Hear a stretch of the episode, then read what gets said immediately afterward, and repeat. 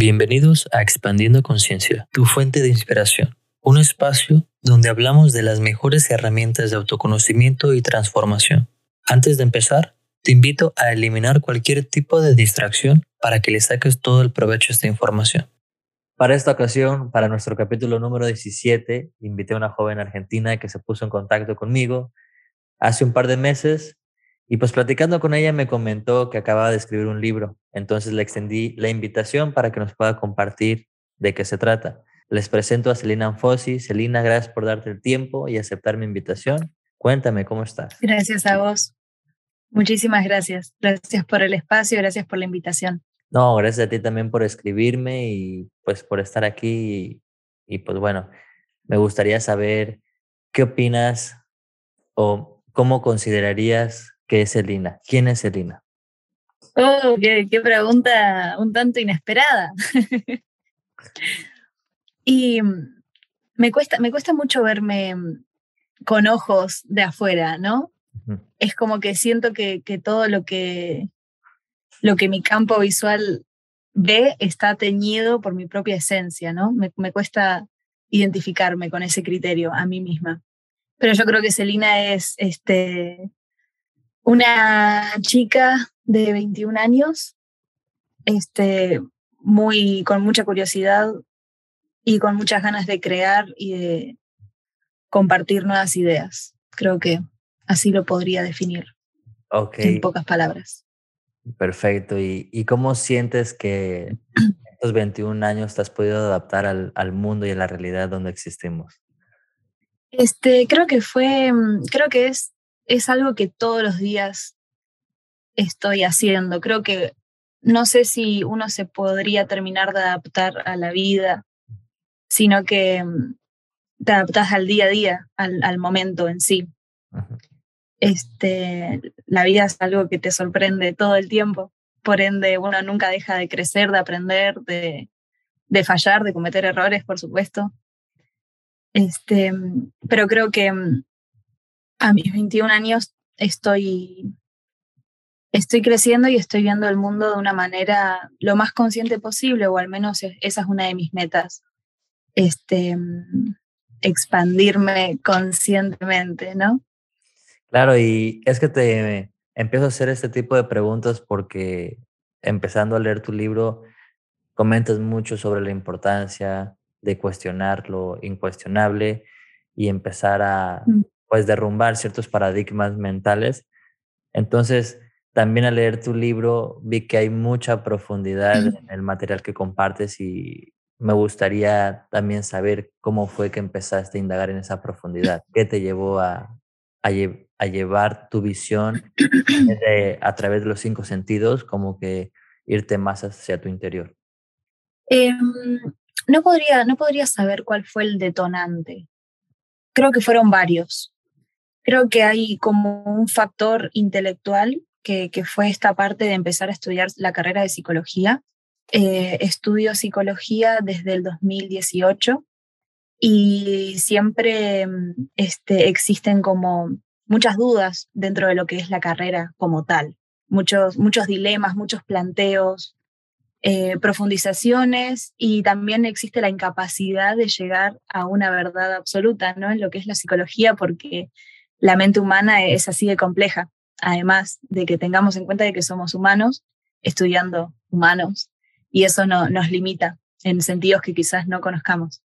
Yo creo que esa parte intelectual fue uno de los detonantes y la otra parte fue una parte más bien emocional en la cual eh, estuve escribiendo por una necesidad de desahogo y de sanación también quizás y creo que esos dos factores fueron los que me llevaron a, a empezar a plantearme estas cosas, eh, profundizar en algunos aspectos y, y escribirlos. Muy bien, y sientes que puede ser también como que un punto importante que la escritura sea como que un refugio para, pues, digamos, en su momento también me ha ayudado bastante a mí como para manejar mejor esta adaptación del mundo. Como tú dices, es un proceso también emocional entonces la escritura no solo nos ayuda a desahogarnos, pero también a profundizar en cosas que a lo mejor antes no cuestionábamos. Y bueno, me gustaría que me empezaras a contar un poquito de tu libro, de qué trata para los que nos están escuchando. Bueno, el libro se llama Una visión y es un libro que está dividido en seis partes. La primera parte empieza este, indagando sobre aspectos de la mente individual. Sería como emociones, personalidad, sentimientos, ideas, cognición, procesamientos internos propios de una mente individual, una mente sola. No necesariamente mi mente, siempre trato de, eh, aclarar esto, no mi mente, sino una mente solita, ¿no? Sin, sin necesidad de relacionarse con otras.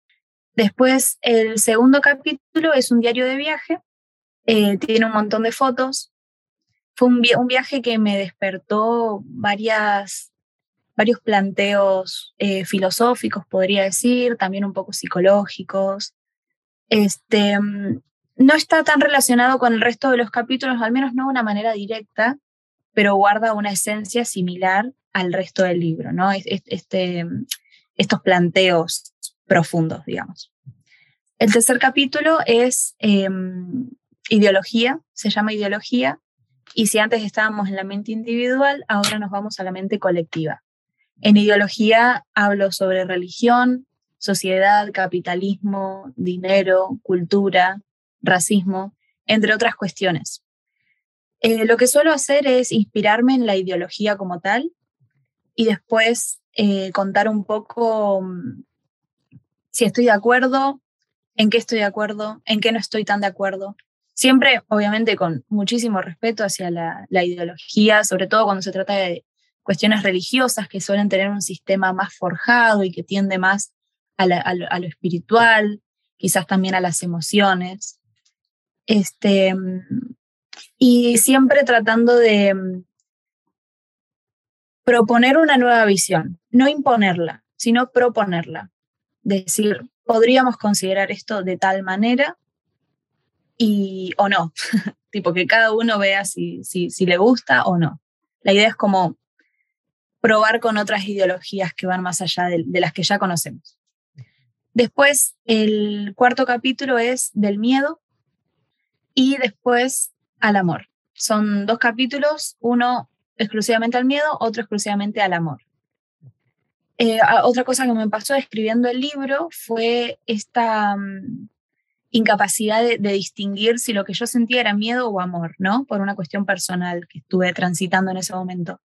Y yo creo que al dedicarle un capítulo por separado a cada uno, pude clarificar un poco más mi, mi interior, por así decirlo, ¿no?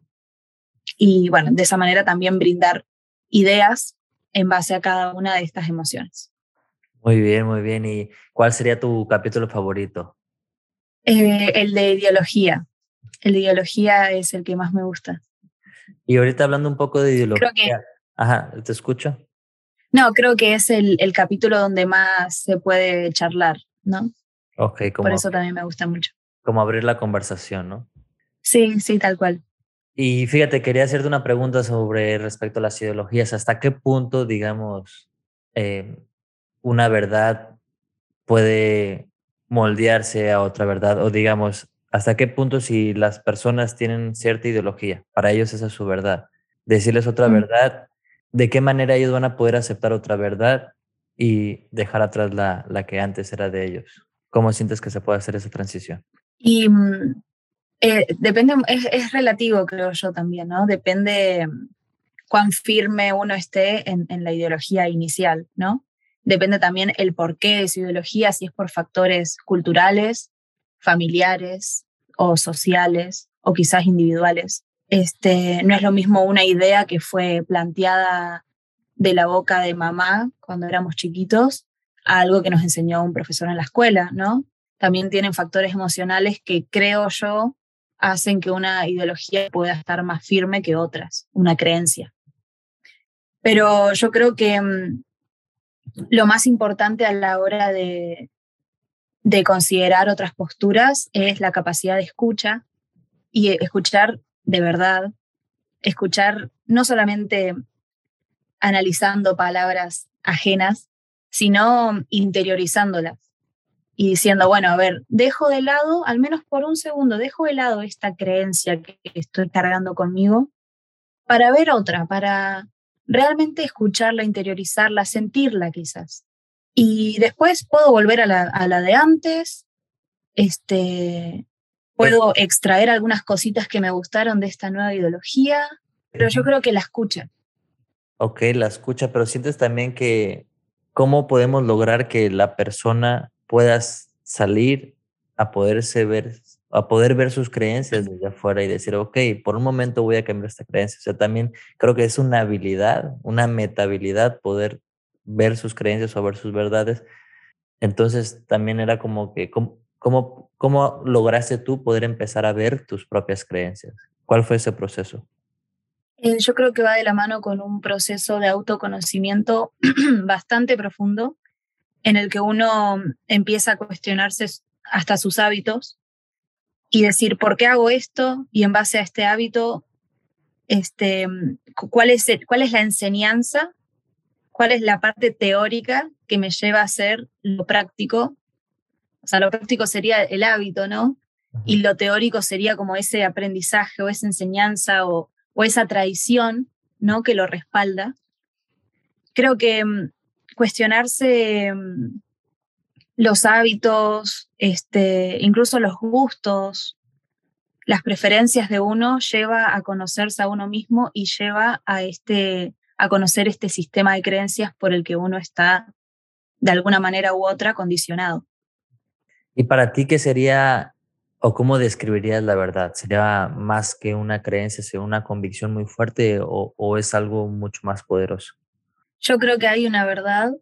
Em, es algo que no me cuestiono hace mucho tiempo. Podría alguna noche sentarme y escribir en lo que sea que se me ocurra, ¿no? Pero yo creo yo repito, al menos en este punto de mi vida, las cosas pueden cambiar, ¿no? Pero al menos en este punto de mi vida creo que la verdad es algo inalcanzable para el ser humano y para cualquier otra especie. Creo que mm, el ser humano puede mm, inventar y creer y crear un montón de verdades diferentes, pero mm, no creo que pueda llegar a alcanzar la verdad absoluta, lo real, por sobre la realidad de uno. Creo yo eso. Me interesa saber igualmente qué es lo que pensás vos en este tema al respecto. Ok, bueno, sobre la verdad, digo, como tú dices, la verdad se puede moldear en muchas cosas. Mi pregunta también iba más allá sobre qué se considera una verdad. Sé que no hay una verdad objetiva absoluta. Para mí toda verdad es subjetiva. O sea, porque al final lo que yo expreso es lo que yo creo, pero pues lo que yo creo es muy diferente a lo que uno puede creer. Entonces, esa es una.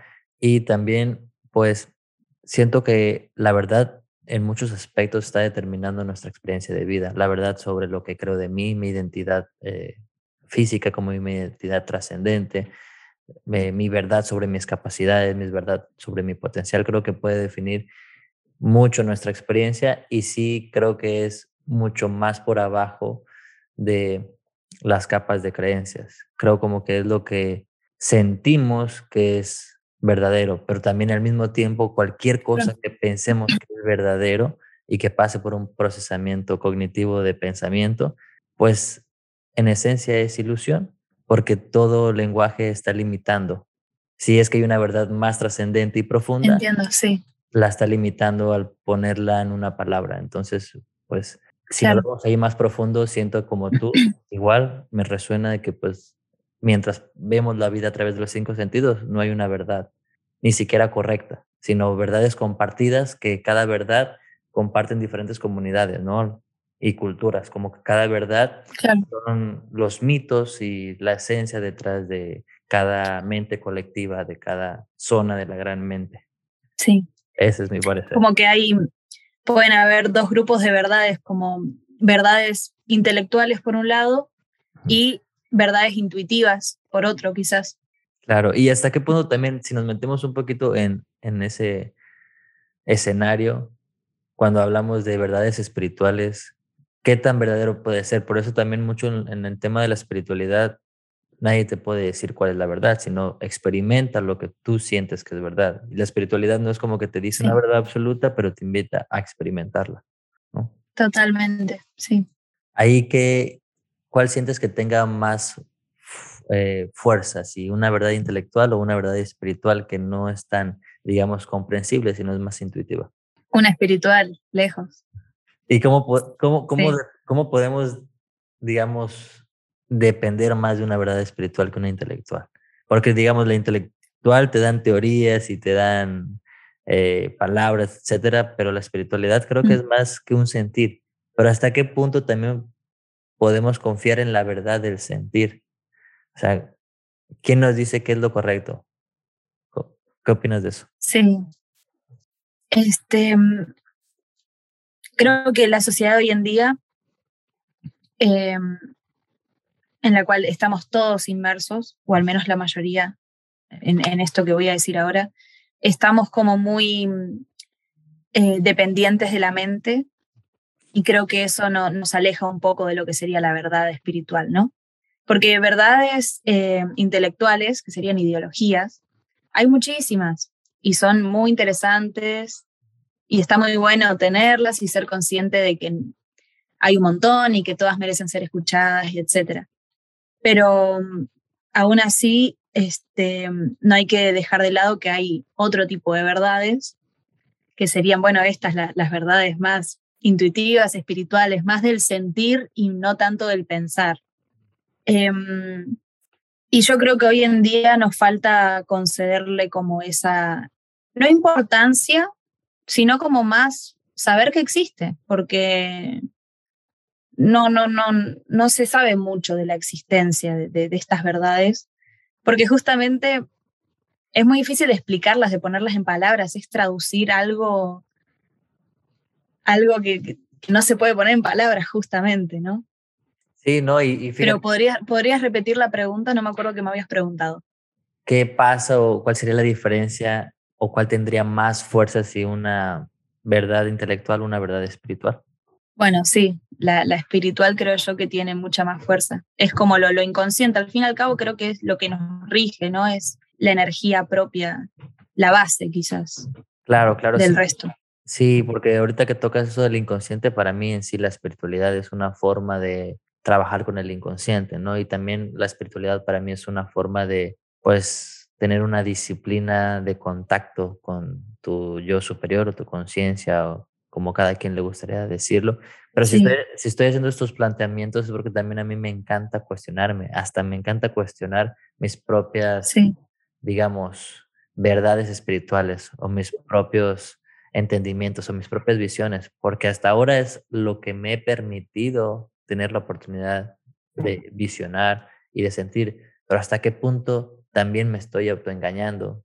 Sin embargo, siento que eso me está dando sentido a mi vida y pues mientras me haga sentir bien en eso me baso. Sin embargo, también siempre estoy consciente de lo que hago, pues puede ser irrelevante ante los ojos de otras personas. Puede ser como si no tuviera nada de sentido, ¿no? Para mí no tiene sentido, digamos, jugar fútbol.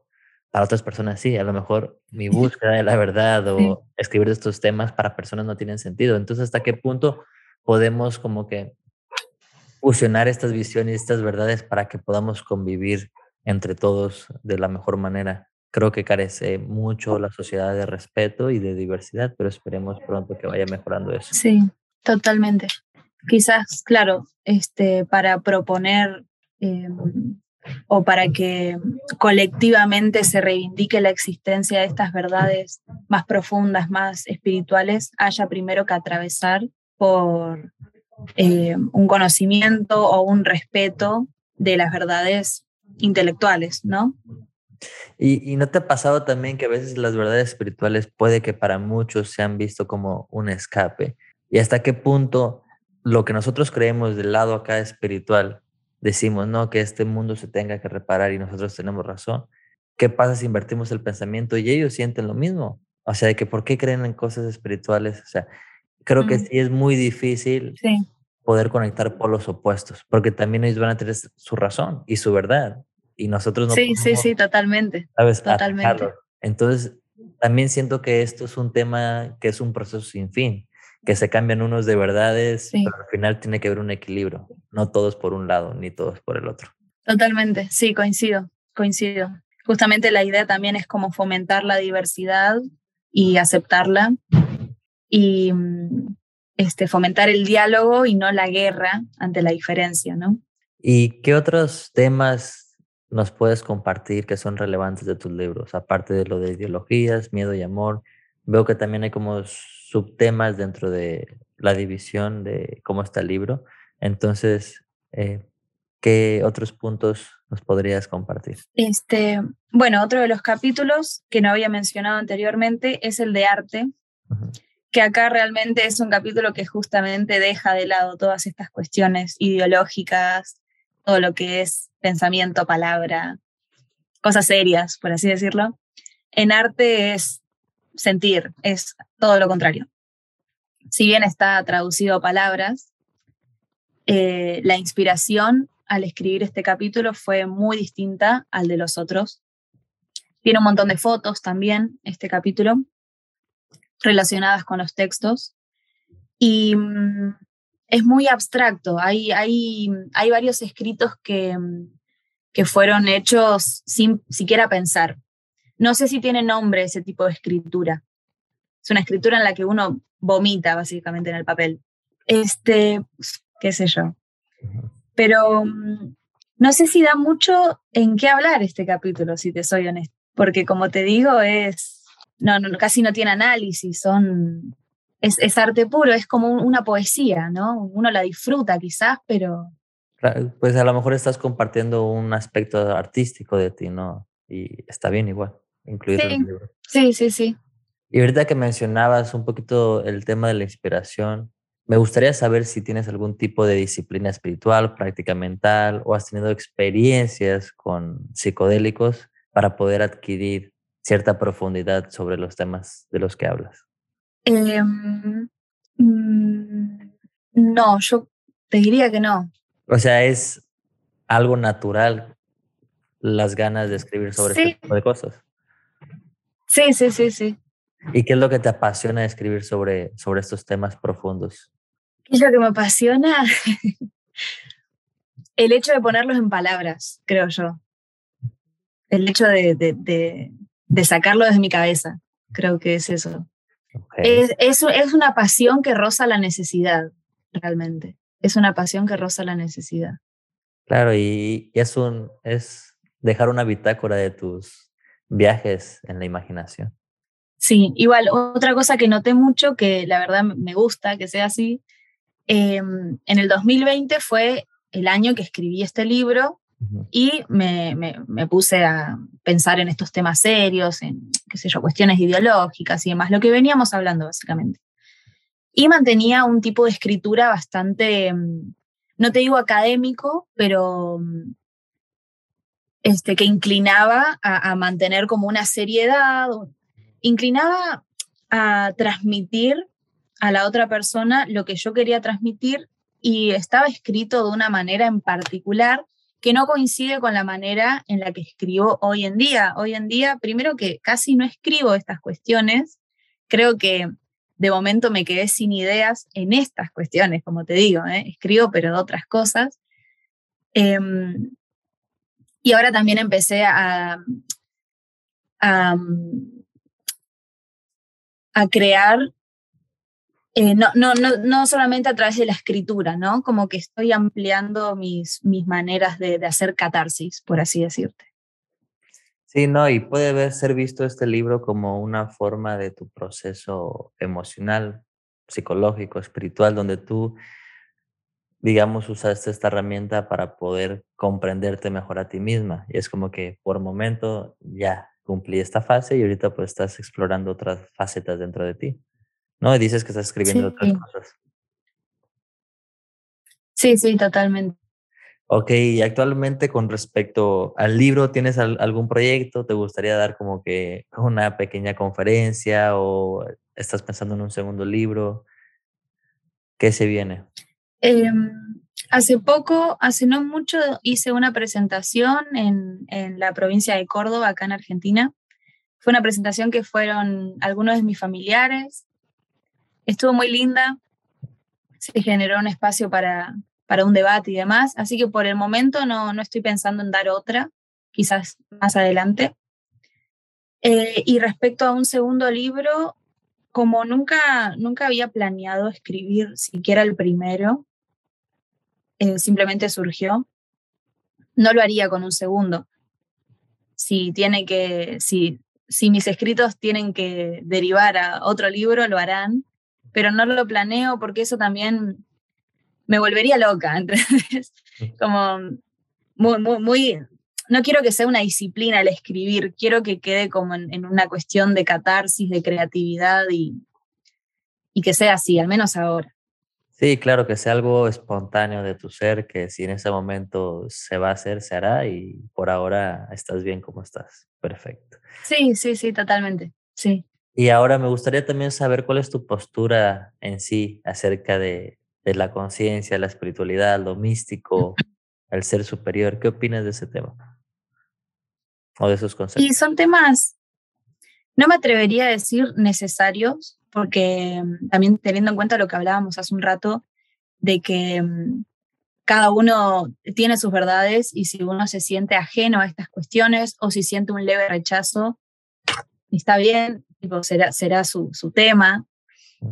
Este, pero personalmente me, me, me, interesan mucho, yo creo que rozan también lo que es el concepto de sanación que tengo conmigo misma y creo que son temas que al haber profundizado en ellos no solamente me, ayudaron a salir de algunas situaciones en las que estuve, situaciones dolorosas como cualquier otra persona, sino que también eh, me, me producen muchísima curiosidad, muchísimo interés, me parecen cosas muy locas, son flasheadas, así como le decimos acá en Argentina, son flasheadas. Y qué sé yo, tengo una mezcla de curiosidad y respeto a estas cuestiones. Buenísimo. Y mientras estás haciendo ese proceso de sanación, e indagación y cuestionamiento de la vida, eh, ¿tenías a, la mano algunos libros o lecturas que puedas recomendar a otras personas que estén pasando por el mismo proceso? Eh, siendo honesta, en el 2020 no leí ningún libro. Todo fue espontáneo. Lo Más que, eh, sí, aunque yo insisto, la, estudiar ese año que estudié eh, psicología, que fue mi segundo año, mi segundo año de, cursada, digamos, me inspiró muchísimo.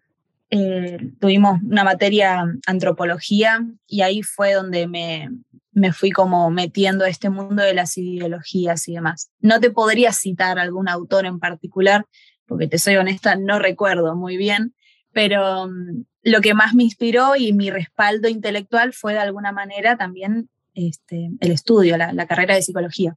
Y bueno, para ir finalizando, me gustaría hacerte una última pregunta. Si pudieras ir al pasado, ¿cuáles serían dos consejos que te dirías? Cuando estabas pasando por esos procesos de dificultad, puedes escribir el libro hoy en día que tienes la conciencia que tienes ahora y la sabiduría que has adquirido en ese camino, ¿qué te dirías? Primero y principal, no me gusta mucho la idea. tipo, si fuera por mí, aún teniendo la capacidad de hacerlo, no sé si volvería para decirme algo, ¿no? No sé si me daría unas palabras de aliento, sino era como, pasalo mal y después ya verás que va a estar todo bien. Capaz sería eso, como, ya fue, va a estar todo bien, tranqui, seguí así, no sé, no sé realmente. Muy, buena respuesta, ¿eh? me, me, gustó, ya que siempre rápidamente dan dos consejos. Me gustó el hecho que dijeras, no sabría si quisiera regresar a darme consejos, ¿no? Que ella lleve su propio camino. Es, su camino y hay que respetar su camino. entonces, sí. puedes ver que hay algo muy valioso detrás de la dificultad, del dolor, o sea, sí tenemos que vivirlo para que nos deje un gran aprendizaje, ¿no? Totalmente. ¿Y de qué Totalmente. A mí me gusta decir que, que el dolor es como un código por descifrar y que el aprendizaje es, de cierta manera u otra, sanación también, ya sea intelectual o emocional, el aprendizaje lo considero como una sanación. Claro. Y es que, en definitiva, yo siento que tenemos que pasar por ciertos dolores, como tú dices, si el dolor es el código de algo más allá que tenemos que trabajar, pues tenemos que a lo mejor cambiar esa comunicación con nuestros síntomas y con nuestros dolores y sufrimiento para, en vez de verlo como algo malo, estar listos para, pues, decir, ¿qué voy a aprender ahora? Vamos, ¿no? Totalmente, totalmente. Sí, yo siento que también esto lo veo socialmente, ¿no? hago hincapié en estas cuestiones que son sociales porque muchas cuestiones que son colectivas las consideramos como reales y está bueno identificarlas y decir, bueno, por más que esto esté en la boca de muchísimas personas, no necesariamente tiene que ser así. Sobre todo cuando esas creencias lastiman, ¿no? Ahí está el problema, cuando lastima. Con la facilidad de, cambiar de creencia, ¿por qué permitir que una nos lastime, ¿no? Y mm, yo eh, veo que muchas veces se demoniza el dolor, como si fuera algo, no, no, no, hay que extinguirlo ahora. Y en realidad, a ver, el dolor es una mierda, ¿no? Vamos a decirlo así, porque nadie quiere sufrir. El dolor es feo, es así. Pero no por eso hay que mm, taparlo ni extinguirlo rápido, sino capaz conocerlo o dejarlo fluir. Fíjate que se me vino un pensamiento muy interesante ahorita conectando lo que dices que ves el dolor como un código que hay que descubrir. Yo siento también que en este momento me llegó el pensamiento de que el dolor en sí nos invita a buscar expandir nuestras verdades. Y digamos, si tú estás pasando por un proceso de dificultad y de dolor que te llevó también espontáneamente a escribir este libro, ¿en qué medida sientes que la profundización y la indagación en estos temas extendió tu verdad? Muchísimo. Y digamos, e-, esta nueva verdad que adquiriste logró su propósito de a lo mejor encontrar tu paz? Todavía sigo, sigo, sigo en ese camino. Pero sí te puso en un mejor lugar en el que estabas, ¿no? Totalmente, sí, sí, absolutamente, sí. Sí, porque a veces lo que me encanta a mí de los libros y del compartir de las personas, porque uno mismo comparte, es cómo podemos ampliar nuestra visión de la realidad en dicho momento, que si esa visión o esa percepción nos causa dolor, lo que queremos es romperla para hacerla más grande, más amplia y generar más comprensión. Entonces, eh, siento que tu libro, de lo poco que he leído, es, es muy profundo, maravilloso y los que estén interesados, nos gustaría saber dónde te pueden encontrar. Bueno, este, para Argentina, el libro se vende en la plataforma Tinta Libre es la editorial con la que lo publiqué. Este, y para ventas al exterior, yo lo que hago es, lo manejamos más personalmente. Me pueden encontrar en Instagram. Ahí hacemos el arreglo del envío, depende a qué país se envíe y demás, porque los envíos internacionales este, tienden, tienden a tener su, su complejidad y varía según cada país, ¿no? En Instagram aparezco como celi.anfosi, A-N-F-O-S-S-I. Por ahí me pueden contactar y también ver más cosas sobre el libro y demás. Así que, Excelente. Y antes de terminar, me gustaría saber eh, cómo fue ese proceso para conseguir que alguien te publicara. ¿Cómo, ¿Cómo es ese proceso? ¿Y qué tal te fue? Em, bueno, el año, el año pasado no, en el 2020, a fines del 2020, empecé a buscar. Al principio contacté mm, las editoriales más conocidas, ¿no? Porque eran las únicas que tenía en la mente, ¿no? Justamente.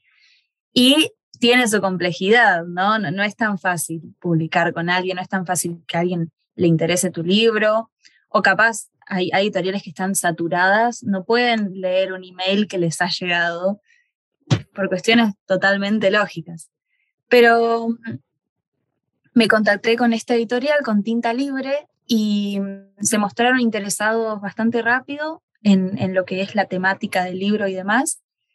Y mm, ellos suelen hacer un montón de publicaciones con, autores y autoras nuevos, así que también tienen como, como esa modalidad ¿no? de, invitar a gente que recién está iniciándose en el ámbito. Y mm, fue un proceso de, unos meses, bastante rápido, la verdad. Y en septiembre del año pasado ya se publicó. Perfecto. Qué, qué interesante, porque la verdad a mí me, me interesa en un futuro poder escribir un libro. He escribido muchas cosas, pero nunca lo he compilado en un libro. es interesante saber cómo es eso. Pero pues bueno, muchísimas gracias eh, por estar aquí. gracias a vos. Por compartirnos su sentir. Y pues también gracias a todos los que nos están escuchando por quedarse hasta el final. No olviden suscribirse al podcast y nos vemos el próximo episodio. Gracias por tu atención y tu tiempo. Bienvenido a tu nueva casa, a tu nuevo espacio. Bienvenido a Expandiendo Conciencia.